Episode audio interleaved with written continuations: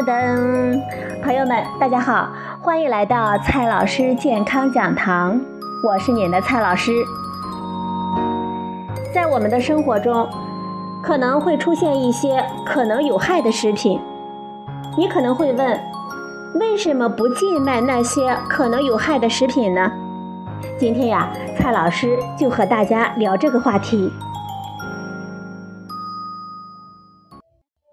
零一零年的七月，欧洲食品安全委员会决定，任何含有六种合成色素之一的食品，都必须加上一条警告的信息，说可能会对儿童的注意力以及活动情况产生不良的影响。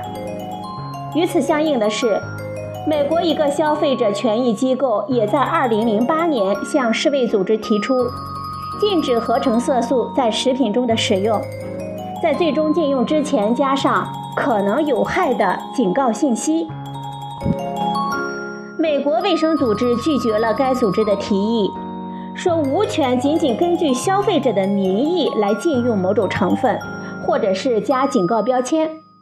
不仅如此，在欧盟的警告标签要求出台之后呢，美国方面还向世卫组织提出了关切，反对缺乏科学证据支持的管理规定。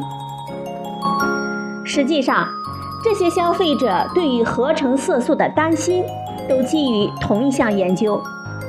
那项研究考察了含有几种合成色素与苯甲酸钠的饮料对儿童的研究，结果是可能有微弱的不良作用。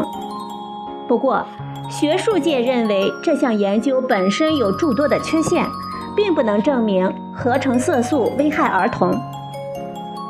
我们公众希望绝对安全的食品，对于任何可能有害的东西都假定有害而反对。但是任何的食品成分都不是有害、安全那样简单的黑白分明，绝对安全是无法证明的。任何食品都只是处在安全与有害的两个极端之间的某个位置。科学的作用在于找出那个位置。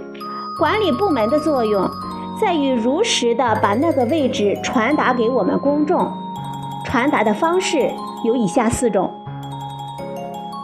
如果一种物质在通常的使用剂量下有明确的危害，那么它就在有害的一端，在法律上它就会被禁用。有的物质在一些研究中显示可能有害，但是研究又不是那么完善。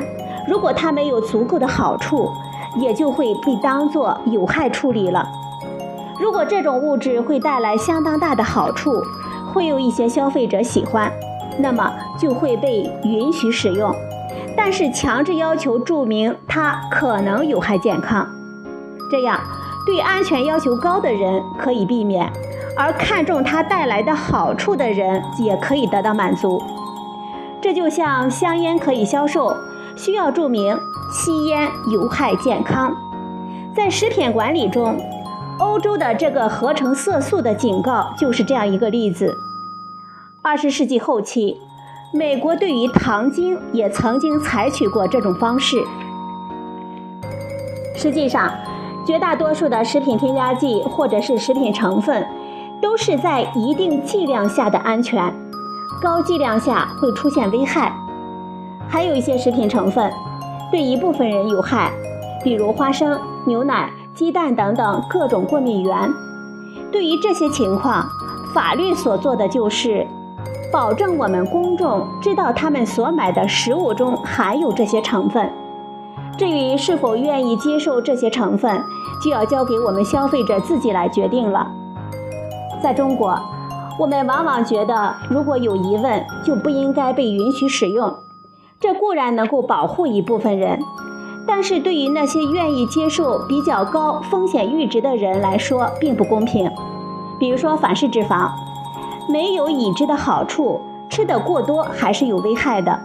按理说应该是完全禁止用了，但是它让某些食品具有更好的稳定性和口感，依然会有人愿意去接受。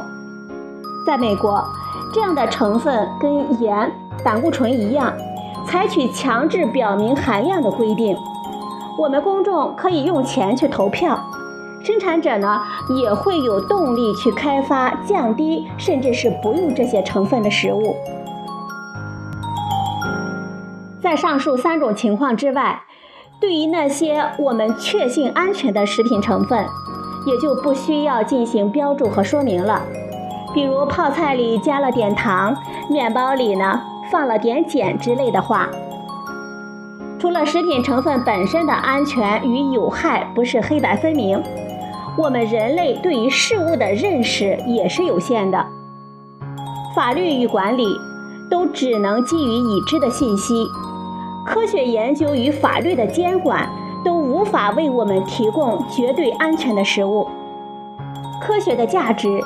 在于找出食物在安全、有害坐标上的位置，法律的作用，则是保证我们消费者得到正确可靠的信息。好了，朋友们，今天的节目就到这里，谢谢您的收听，我们明天再会。